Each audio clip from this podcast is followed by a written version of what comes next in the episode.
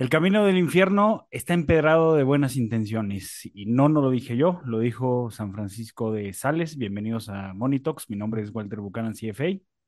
Mi nombre es Luis González, CFA, y hoy vamos a platicar, hoy no tenemos invitado, pero vamos a platicar acerca de Teranos, de Elizabeth Holmes eh, y de cómo construyó un imperio de miles de millones de dólares para después caer y ser sentenciada a 11 años en prisión.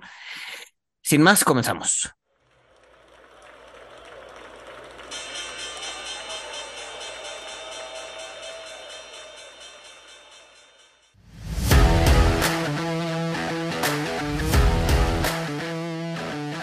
Monito, el otro lado de la moneda. Y pues bueno, ¿por dónde, por dónde empezamos esta, esta historia? Creo que es una historia muy interesante porque no es un fraude cualquiera, creo que, creo que tiene eh, pues muchas particularidades, como por ejemplo, pues lo, lo que comentábamos al principio, o sea, realmente había una buena intención, al menos al principio, este, que bueno, pues yo, yo, yo cuestiono si, si eso realmente iba a ser, servir o no, pero realmente había una buena intención de, ayudar a las personas con su salud. No sé si empezamos un poquito con el background o mencionamos pues la, sentencia que le acaban de dar y que pues ya eh, va, a estar pisando prisión eh, pues ya estos días. Sí, que de hecho por eso sacamos el, episodio, ¿no? Porque eh, ya estaba sentenciada a prisión y apenas, bueno, logró, logró no entrar porque estaba embarazada. Eh, y ahorita el 31 de mayo ya la citaron formalmente para ingresar, entonces, eh, pues sí, prácticamente la siguiente semana estaría ingresando a versión, pero yo iría como muy a los inicios, ¿no? Este, eh, varios profesores, bueno, a ver, ella estudió en Stanford, eh, decían sus profesores, sus compañeros, que era una mujer bastante inteligente. Eh, sin embargo, en algunos de sus clases, en algunas de sus, eh, con sus maestros, les pregunta, le preguntaban si era posible hacer lo que ella quería hacer, ¿no? Que en esencia era que con una gota de sangre eh, poder realizar una serie de estudios, alrededor de 100 estudios, ¿no? Eh, lo cual pues obviamente evitaba que pues, te sacaran eh, cuartitos de litro de sangre, ¿no? No sé si ya han ido a sacar sangre, pero cuando se hacen un estudio o varios estudios, pues requieren sacar varios tubitos de ensayo. Eh, esto no, esto simplemente era como cuando los diabéticos se, se, se, miden el azúcar, ¿no? Un puntito en la, en la punta del dedo, sale una gotita de sangre y listo, con eso podía realizar 100 estudios, ¿no? o más. O sea, el, término es, eh, o sea, una muestra de sangre capilar, los vasos capilares del dedo, poder hacer pruebas y estudios con eso en vez de, eh, pues, intravenosa, o sea, tener que eh, pincharte una vena para obtener una muestra de sangre.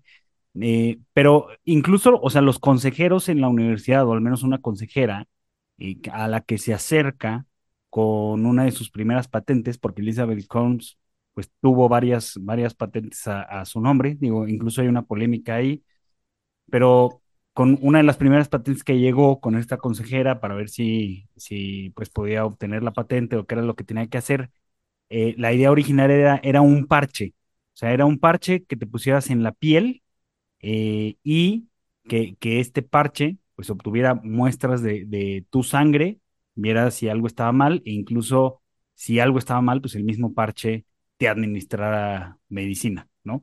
Este, obviamente, o sea, suena, suena increíble, suena muy bonito, suena muy disruptivo, pero la consejera le dijo, no es posible hacer esto. Y la, y la consejera, o sea, algo que llama la atención es que la consejera, eh, pues, se, se, queda con la impresión de que, pues, a, a Elizabeth Holmes pues, no, no le importó eh, y simplemente, pues, ella, ella siguió pensando en, en cómo sí iba a poder hacerlo. Es un poco también, y a ver, y, y, es un poco lo que, lo que pasó otras personas, ¿no? Este, el, el, el, el, hecho de que, no sé, Steve Jobs o algunas otras personas les hayan dicho, oye, sabes que lo que quieres hacer no es posible hacerlo, y ellos ¿no? Dentro de su genialidad o tesón o lo que tú quieras llamarle, terminaron haciendo lo que inicialmente la gente dijo que no podía hacerlo. Entonces supongo que eso eh, em, empujó a Elizabeth Holmes para, para seguir su camino, este, eh, pues sí, para, para, para, para llevar a cabo sus ideas, ¿no? Entonces, yo creo que más que, más que un scam como tal, era una especie de fake it till you make it, ¿no? ¿No? Es decir, síguele, sigue fingiendo, sigue fingiendo, sigue intentando hacerlo, ¿no? Hasta que te salga. Sí, exacto. Y, siendo una persona, pues, con, con tanto carisma y muy inteligente en, en ciertos sentidos, pues es como logra cautivar a, a sus primeros inversionistas, eh, que pues eh, y, logra armar su, su, junta de consejo, que en su junta de consejo estaba Henry Kissinger, eh, en, entre sus primeros inversionistas pues estaban Ellison de Oracle, estaba uno de los primeros inversionistas en Oracle, uno de los primeros inversionistas en Tesla, que realmente Fíjate que estaba viendo algo muy interesante, o sea, ellos invirtieron en ella por una corazonada, porque les dio una buena corazonada. Eh, pues hay, hay algunas críticas hacia, hacia estos inversores que finalmente fueron defraudados, de que realmente nunca revisaron nada, pero algo que yo creo que es verdad, pues es que eh, pues muchas empresas que fueron fondeadas por, por inversionistas eh, venture o capitalistas de riesgo, eh, pues realmente, o sea, el, proceso de due diligence realmente no hubo.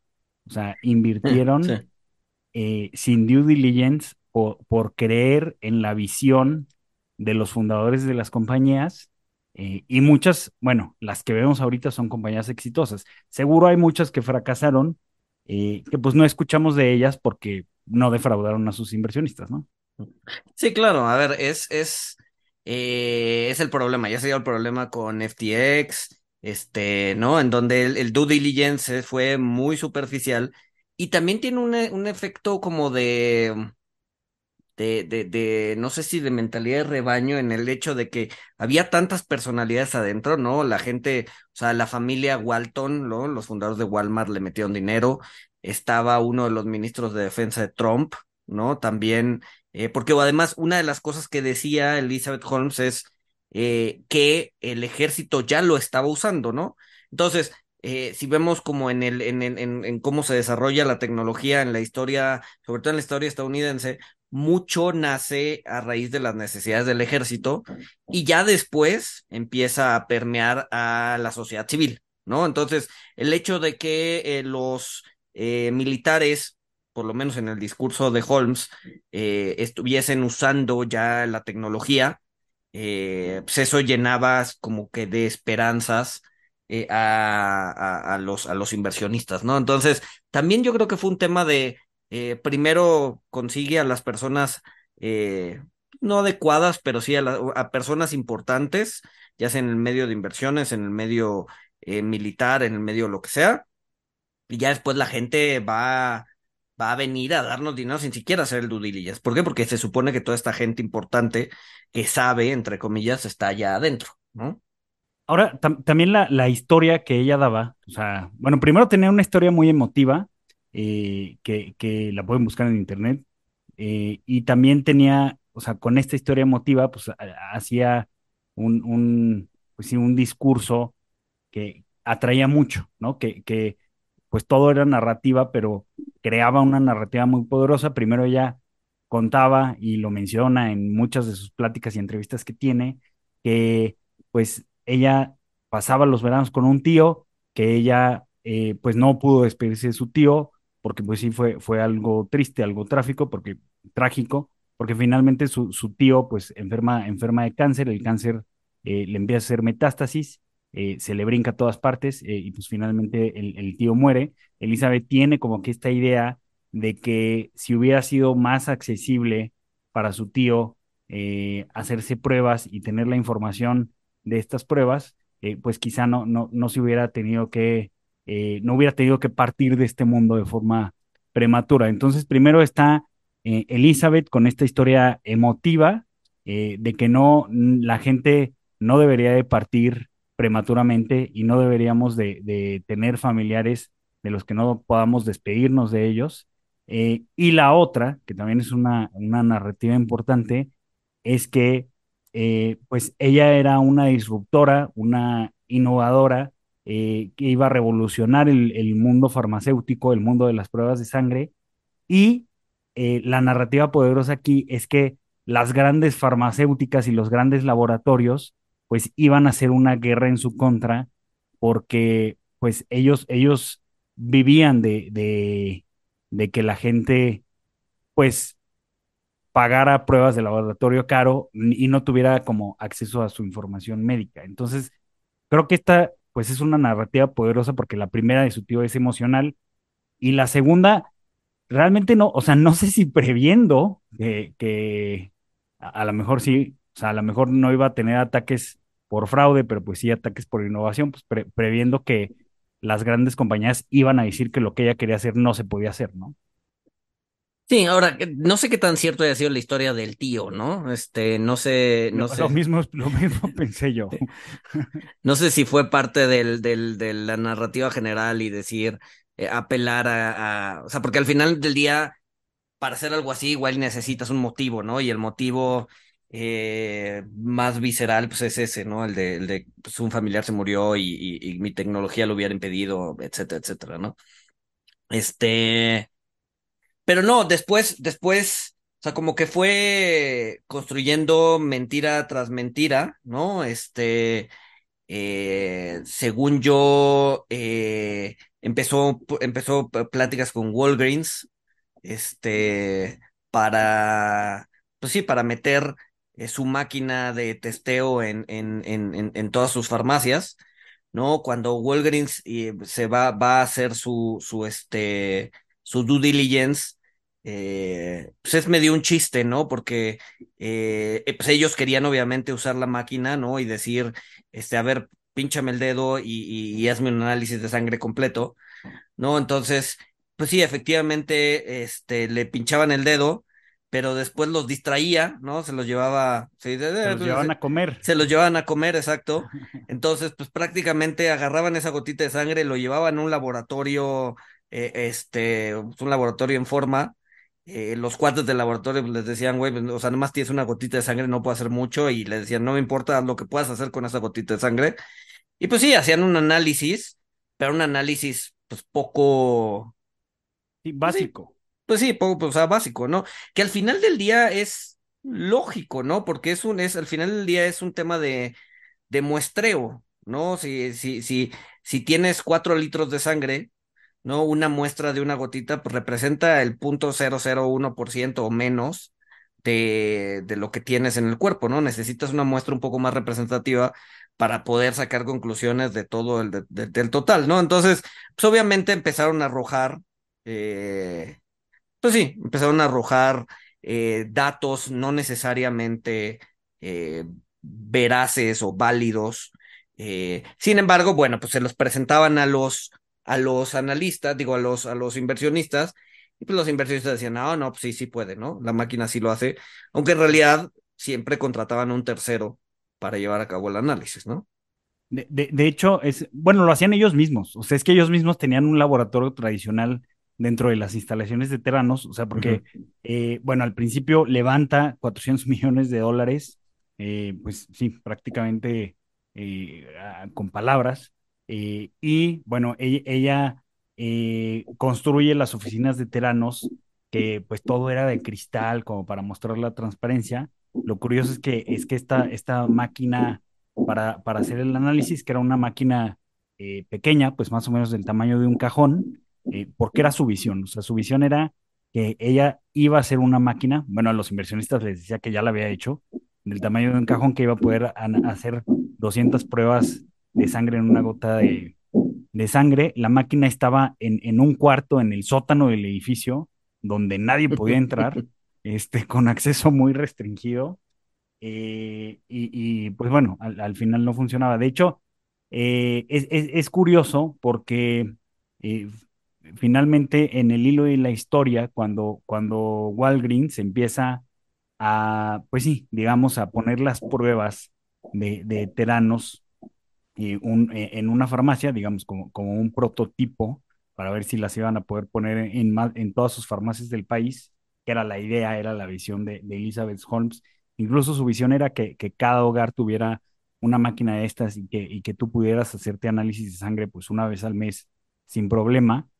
Cuando ponen estos centros, o sea, montan todo con, con las micromuestras, porque les llamaban o sea, eran los nanocontenedores donde ponían tu gotita de sangre del dedo. Pero lo, curioso es que, o sea, ponen todo el marketing eh, con, pues, con el, un dedo pinchando y una gotita de sangre este, y, fotos de la máquina que se llama Edison, que es importante, ahorita comentamos sobre eso. Este, pero lo curioso es que no analizaban las, o sea, no, no analizaban la, la sangre en sitio. Esa sangre la mandaban a Teranos para que Teranos la analizara en el laboratorio real eh, y pues efectivamente los resultados de, las pruebas no eran pues muy confiables porque no había mucha sangre. Porque la Lo que no entendía es por qué Walgreens se prestaba a eso. O sea, en realidad la máquina lo único que hacía era que te pinchaba. ¿No? No, no, o sea, te, te, o sea, sí, sí, sí, una, una persona te, te, pinchaba el dedo, recolectaba tu gotita de sangre en el nanotube, en, en, en el nanorecipiente, y se, o sea, se supone, lo que debía de pasar realmente es que esa, esa máquina, e, esa gota de sangre, la metían en la máquina y ya la máquina, pues, eh, tenía un funcionamiento donde hacía 200 muestras sobre esa gota de sangre. Pero, pero ¿y, y, quién la mandaba a, a ¿cómo se llama? A, las oficinas de teranos.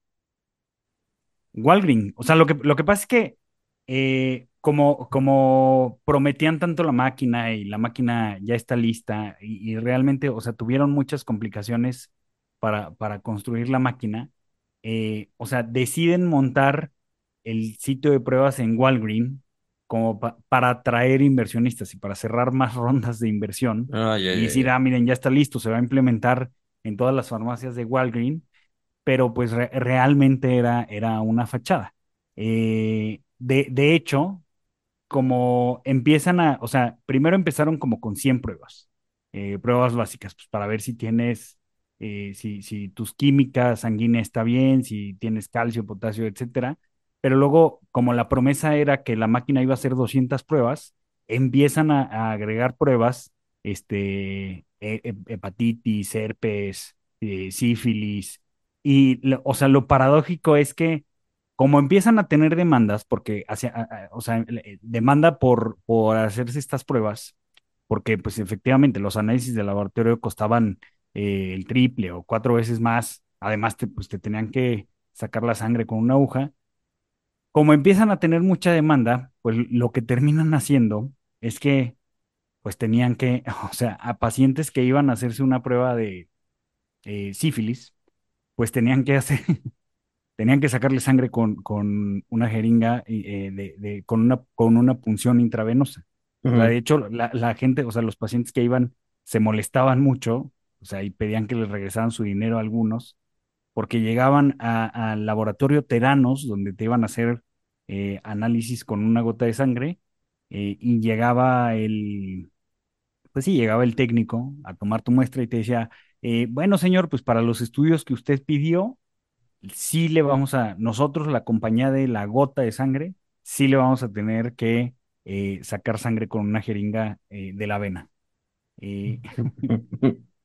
y, esta, estas muestras de sangre que las mandaban a teranos, pues eran analizadas, o sea, los análisis eran realizados en máquinas de sus competidores. Sí, pues, claro. ellos decían que, que era la industria que querían tirar y disromper y revolucionar.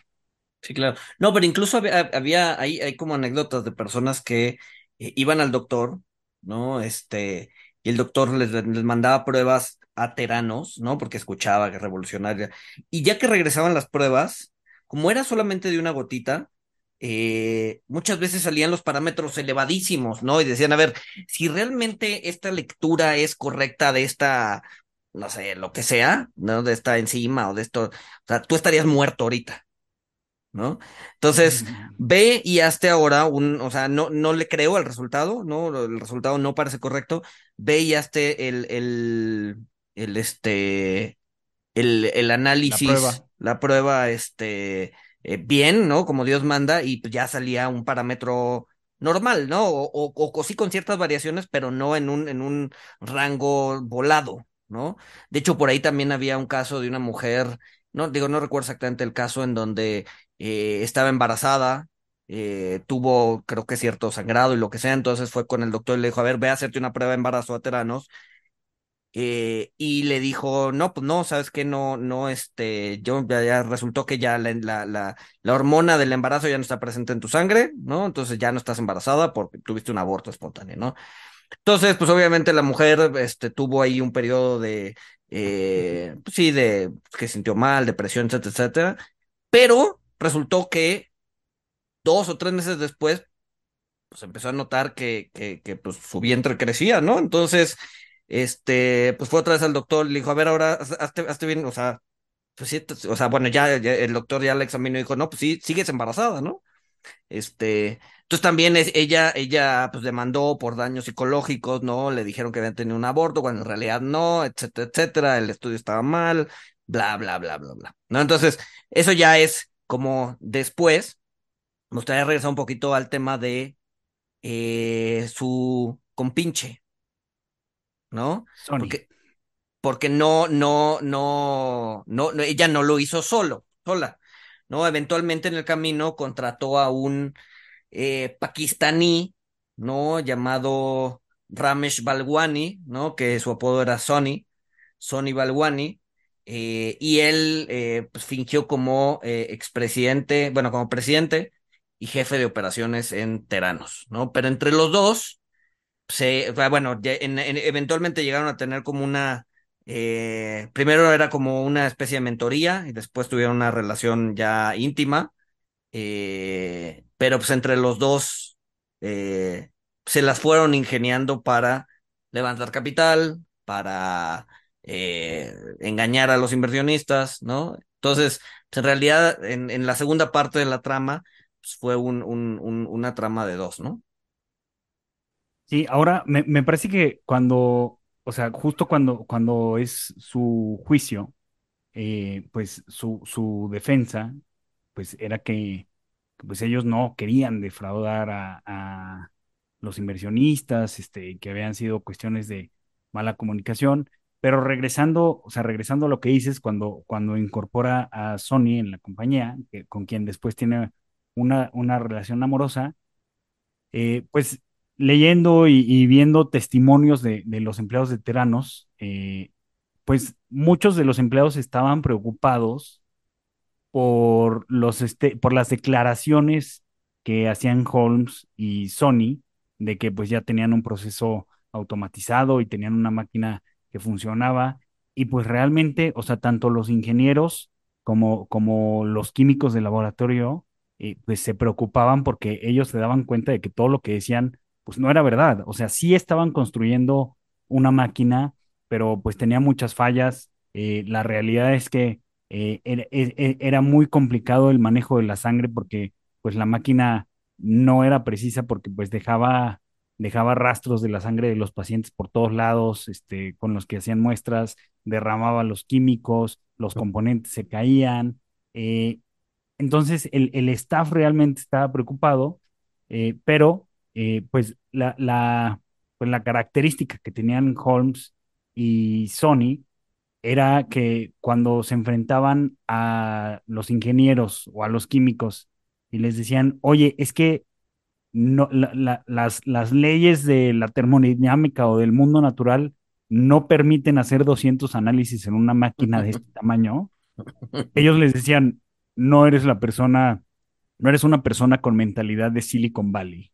Este, tal vez deberías de irte a otra compañía para que nosotros podamos contratar a la persona adecuada. O sea, eh, además ellos, eh, bueno, ellos contrataron un, abogado, eh, pues muy importante en los Estados Unidos, fue, fue el abogado eh, que llevó el caso del recuento de votos para, para Al Gore, me parece que es David eh, Boyce, y además le dieron acciones de la compañía muy inteligentes, y pues él hacía firmar a todos los empleados, o sea, acuerdos de, de confidencialidad, los hacía, los hacía firmar varias cosas donde pues los empleados se veían pues sí, o sea, además de legalmente presionados, pues estaban presionados por la dirección para, para seguir buscando algo que parecía que no se podía tener.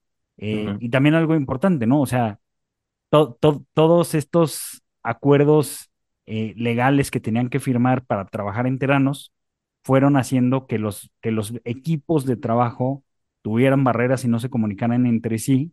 Entonces, los, los ingenieros no se comunicaban con los químicos. O sea, realmente era un problema que no, o sea, todos podían seguir trabajando, pero nunca iban a seguir, nunca iban a llegar a la solución. Y de hecho, uno, uno de esos empleados, este, a ver, como que sí, o sea, intimidaban a los empleados, ¿no? Eh, pero uno de esos empleados sí fue el que dio al final del día el pitazo a, a las autoridades, ¿no? Que fue el que les dijo, a ver, aquí hay algo raro, este, están diciendo cosas que no tenemos, eh, y eventualmente fue uno de los empleados el que eh, terminó tirando todo el, el, pues, el castillo que habían hecho, ¿no? En el aire ambos, no recuerdo el nombre, pero, pero sí fue uno, un, un, Sí, un empleado, ¿no? de hecho, es, es Tyler Schultz, Tyler Schultz, eh, pues era el nieto de George Schultz, que George Schultz fue secretario de Estado con Nixon. mm. Y, eh, o sea, y de hecho él, él primero va con el abuelo, porque pues, el abuelo estaba en el board y, y había sido inversionista. Eh, va con, va- sí, eh, va con el abuelo y le sí, por, por eso él entra a Teranos, porque era nieto de, de George Mm, Schultz, eh, que estaba en el board. Eh, va con él y le dice, oye, ¿sabes qué? Eh, o sea, estuve mucho tiempo viendo la operación, viendo los problemas, viendo que eh, pues la, la máquina no, no hace lo que Elizabeth dice, eh, pues, han, han- han dicho mucha información falsa y el abuelo lo que hace es que le dice, este, ¿sabes qué? Yo soy Team Elizabeth, este, yo estoy con Elizabeth, ella tiene una visión que tú no entiendes, si tú no lo entiendes, eh, pues deja la compañía, pero prácticamente vas a, vas a destruir su, tu futuro. Eh, pero bueno, finalmente eh, Tyler Shorts pues siente la, la, siente la necesidad de decir lo que estaba pasando, pero sobre todo porque lo contacta un reportero del Wall Street Journal, eh, a quien ya le habían dado eh, un pitazo, lo contacta John Carreyrou, eh, que es el autor de Bad Blood, eh, pues, que expuso todo lo que estaba pasando. A John Carreyrou lo contactan y, y, pues le dicen vagamente que, que hay, bueno, lo contacta alguien, le da el nombre de un jefe de laboratorio, que el jefe de laboratorio eh, pues ya no trabajaba en Teranos, le dice que eh, pues están haciendo muy mal las cosas. Y aquí estaban preocupados porque pues una cosa es, es el, el, el overconfidence del emprendedor y el fake it until you make it, cuando estás haciendo un producto de tecnología, cuando, cuando estás haciendo algo que no pone en riesgo a los otros, pero el problema de, de Teranos y, y por el cual pues tuvo muchos eh, whistleblowers eh, fue porque pues estaban poniendo en peligro la salud de la gente.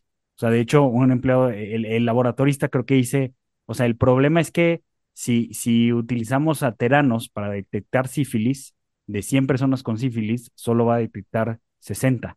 Entonces va- vas a tener 40 con sífilis que creen que están saludables eh, pues esparciendo más sífilis. O sea, si el mundo tiene pruebas de teranos, el resultado va a ser más sífilis. Sí, Eh, claro. E- e- e- este era el tema, o sea, y esta es la importancia y creo que la diferencia de, del overconfidence y el fake it till you make it de eh, pues alguien que está desarrollando una aplicación o una tecnología o algo, o algo que pues a- haces claims falsos, pero pues vas a perjudicar la salud de la gente.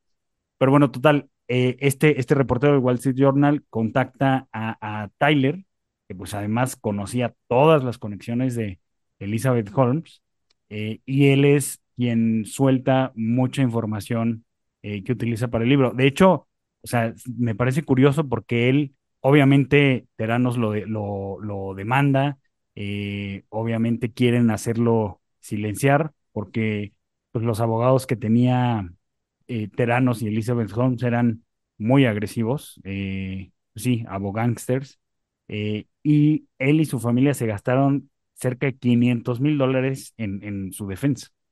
no, no sé si al final, bueno, es que no sé si al final se los regresaron porque pues al final Teranos no tenía dinero, ¿no? Sí, bueno, no, y, ahorita que mencionaste el jefe de laboratorio, en algún punto del proceso contratan otro cuate eh, y le dicen tal cual, a ver, mira, tú, tú, tú no tienes que venir, ¿no? Tú como jefe de laboratorio, tú no tienes que venir, tienes que venir quizás una o dos veces al año a firmar unos papeles y a firmar unas pruebas y la fregada, y nada más préstanos tu nombre para este, decir que tenemos un jefe de laboratorio y tú firma, firma las pruebas y firma todo y, te vamos a dar una lana. No, entonces incluso el mismo jefe de laboratorio en una pantalla, ¿no? Este, eh, alguien que se prestó para, para, pues sí, para, para dar su nombre y, decir que todo lo que estábamos haciendo era, era legal, ¿no? Pero bueno, entonces, eh, avanzando en la historia, eh, llega, bueno, lo, sale, sale este tema, incluso escriben, pero según, tengo entendido que escriben el, el, el, el, el, pues sí, el, el research de acerca de Teranos o la nota acerca de Teranos, pero aún así no pasa nada, ¿no? Todavía pasa un tiempo antes de que la misma, la misma autoridad haga algo al respecto, ¿no? Incluso eh, estoy hablando de años, si no me equivoco. No, tú seguro tú tienes la historia más fresca. Y creo, creo que todo, o sea, bueno, la, la investigación y el castillo de naipes, o sea, em, empieza a, pues sí, empiezan a golpear el árbol como alrededor de 2015, eh, donde ya estaban, donde ya muchas de sus pruebas las estaban haciendo con muestras tradicionales intravenosas, eh, y no pasan, no pasan unos años hasta que pues, finalmente llega, llega a la corte, ¿no? Un poquito pues, como lo de Madoff, que pues también ya había investigaciones periodísticas, etcétera, pero tardó un tiempo en llegar a los tribunales el, caso de Madoff, ¿no? De hecho, o sea, cuando todo se empieza a, pues ya deteriorar mucho con los empleados eh, y con el tema de, pues la preocupación de los empleados por, por los, por las declaraciones falsas, los errores en las pruebas, eh, pues justo, justo en el 2015 tuvieron, lograron una aprobación por parte de la, de la FDA, de la eh, Federal Drug Administration. Eh, lograron una autorización para su prueba de, de hepatitis, creo. Este, pero. Ah, incluso, eh, incluso la FDA los autorizó. Sí, sí, sí, o sea, incluso los autorizaron. Lo que pasa es que era impresionante las conexiones políticas que tenía. De hecho, pues, o sea, ella conoció a John Biden, estuvo en la oficina oval con Obama, o sea, sí enredó al mundo y sí les hizo creer que, que iba a revolucionar la industria farmacéutica, eh, o sea, prácticamente sin pruebas. O bueno, también fingiendo eh, muchas cosas. Mm. Sí, de hecho el mismo Jim Cramer la, la, la, la, la bendijo como la siguiente Steve Jobs, ¿no? En una de sus entrevistas. Entonces ya sabía, deberíamos saber ahí desde, desde ahí ya las cosas estaban mal. exacto, desde ahí, desde ahí eh, las cosas estaban mal. Eh, pero bueno, eh, o sea, en, en 2016 me parece que Walgreens, o sea, porque ya, ya estaban abriendo más centros de salud con las pruebas de teranos, pero pues por, ciertas razones terminan cerrando todo eh, y pues al final todo empieza a, caerse a pedazos, ¿no? Y, obviamente pues después con toda la información de, de los whistleblowers, porque no nada más fue Tyler, eh, después empezaron a, intimidar a otros ex empleados. Y pues eh, los abogados lo que les dijeron a los ex empleados, pues es que una, una buena forma de no gastar miles de dólares en abogados como Tyler eh, pues era fungir como whistleblower ante las autoridades. Entonces, hasta que reúnen toda la información y empiezan a hacer más investigaciones, eh, pues es hasta que, hasta que definitivamente cae Teranos y pues llevan a juicio a Elizabeth Holmes. Que algo curioso que no hemos comentado, su, su máquina se llamaba Edison. Edison, la máquina se llamaba Edison porque ella tenía mucha admiración por Edison, pero se, o sea, se me hace curioso porque que Edison decía, este, no, no he fallado diez mil veces, este, he encontrado diez mil maneras que, que no funciona, no pero Edison, Edison también es conocido porque cuando Edison dijo que ya había resuelto el enigma de la bombilla eléctrica y ya había encontrado cómo no se derritiera el filamento, estaba mintiendo, no, no lo había encontrado. Entonces, o sea, como, como que definitivamente era una mujer que, que creía mucho en el fake it till you make it. Eh, como muchos emprendedores que han logrado grandes cosas, la diferencia es que, pues, pues sí, o sea, atentaba contra la salud de, las personas. Este, de, hecho, eh, o sea, como comenta Dan Ariely, pues no, no, o sea, nadie quisiera vivir en un mundo sin overconfidence, porque sin el overconfidence, pues nadie, nadie, eh, pues haría empresas, nadie abriría restaurantes, nadie, pues nadie se atrevería a hacer nada. Eh, pero otra, otra cuestión es eh, pues cuando, cuando atentas contra la salud de los demás. Eh, y, hay un dato interesante, o sea, también muchos se preguntan, es que cómo, o sea, cómo, cómo Elizabeth Holmes y Sony lograron hacer tanto, o sea, lograron eh, recaudar 400, 600 millones de dólares, defraudar a la gente, poner en salud, poner en riesgo la salud de, de, pues, la gente que se hacen las pruebas con ellos eh, y Dan Ariely tiene una respuesta interesante. Él dice que hizo un experimento donde a la gente le decían, eh, vas a tirar un dado y lo que salga, eh, te vamos a pagar eso. les, les prestaban el dado para que memorizaran las caras y les decían, lo que salga en el dado es lo que te vamos a dar. Tú eliges si te damos la cara que sale arriba o la cara que sale abajo. Entonces, o sea, si te salía dos arriba, tú ya sabías que había cinco abajo en el dado pero pues obviamente si tú decías, ah, no, pues me salió cinco, pues estás, estás haciendo trampa de alguna manera, ¿no? Obviamente, pues la gente, la mayoría, y hacían la prueba como por 20 veces cada participante, eh, obviamente la gente mentía y decía que, que le caía el número más alto, eh, les pusieron un detector de mentiras, el detector lo detectaba, pero cuando les dijeron a, a otro grupo de personas, o sea, lo mismo, vas a tirar el dado, pero el dinero no es para ti el dinero se va a ir a, la caridad de niños quemados, de la Fundación contra el Cáncer, etcétera. El dinero se va a ir a la caridad. El detector de mentiras dejó de funcionar. O sea, la gente siguió mintiendo y más, inclusive mintieron más, pero el detector de mentiras dejó de funcionar. Y ahí explica por qué, por qué o sea, cuando, cuando tú tienes una tensión, ah, quiero más dinero, pero pues le estoy mintiendo a la gente, hay una tensión que el detector de mentiras detecta. pero esa tensión se rompe porque cuando el pues, dinero no es para ti. Necesito, ajá, lo estoy haciendo por el bien de la sociedad. Eh, Órale, está interesante eso. Eso está muy interesante, o sea, es que realmente es un caso, es un caso muy particular. Pero bueno, eh, si, si quieren investigar más sobre el caso, eh, yo, yo, creo que lo, lo, podemos cerrar aquí, Luis. Este, y nada más, o sea, ver cuánto tiempo les dieron, ¿no? Alrededor de a Elizabeth le dieron como 11 años, a Sony le dieron como 12, 12 cachito, a Sony le dieron un poquito más. Este, que probablemente por buen comportamiento terminen saliendo a los 6 o a los 7. Este, si es que se portan bien.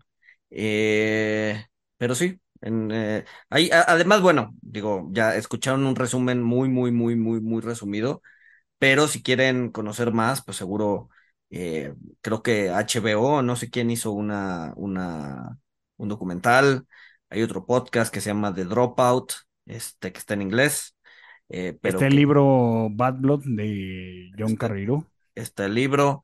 Este, la verdad es que ha sido bastante documentado y, pues bueno, pueden investigar muchísimo más acerca de, de Teranos y Elizabeth Holmes. Pero sí, eh, digo, quisiera cerrarlo con, con nuestros takeaways. O sea, uno de mis takeaways pues, es ese, o sea, no queremos vivir en un mundo sin overconfidence, necesitamos el overconfidence para que haya innovación, disrupción, descubrimientos. pero pues hay, una línea cuando eh, pues el bien de los demás está, está en juego, ¿no? Creo que pues a lo mejor está interesante pensar en eso con, con los algoritmos. Lo que tú mencionabas, Luis, el otro día que eh, a la gente que se mete a ver cosas depresivas en TikTok, pues el algoritmo le da y le da y le da. Este, creo que eh, pues estas cuestiones son importantes. Digo, TikTok ya no es un fake it till you make it, ya lo lograron. Pero, pero creo que, y, y, y, también, o sea, me llama, me llama mucho la atención cómo metiendo un incentivo de, o, una racionalizando que las cosas las estás haciendo por el bien común, pues empiezas, o sea, tu umbral de lo que es bueno y lo, que es malo, o sea, lo empiezas a romper muy fácil, ¿no? Sí, claro. Sí, claro. Pues bueno, eh, eh, sin más, nos escuchamos el siguiente miércoles. Saludos. Saludos.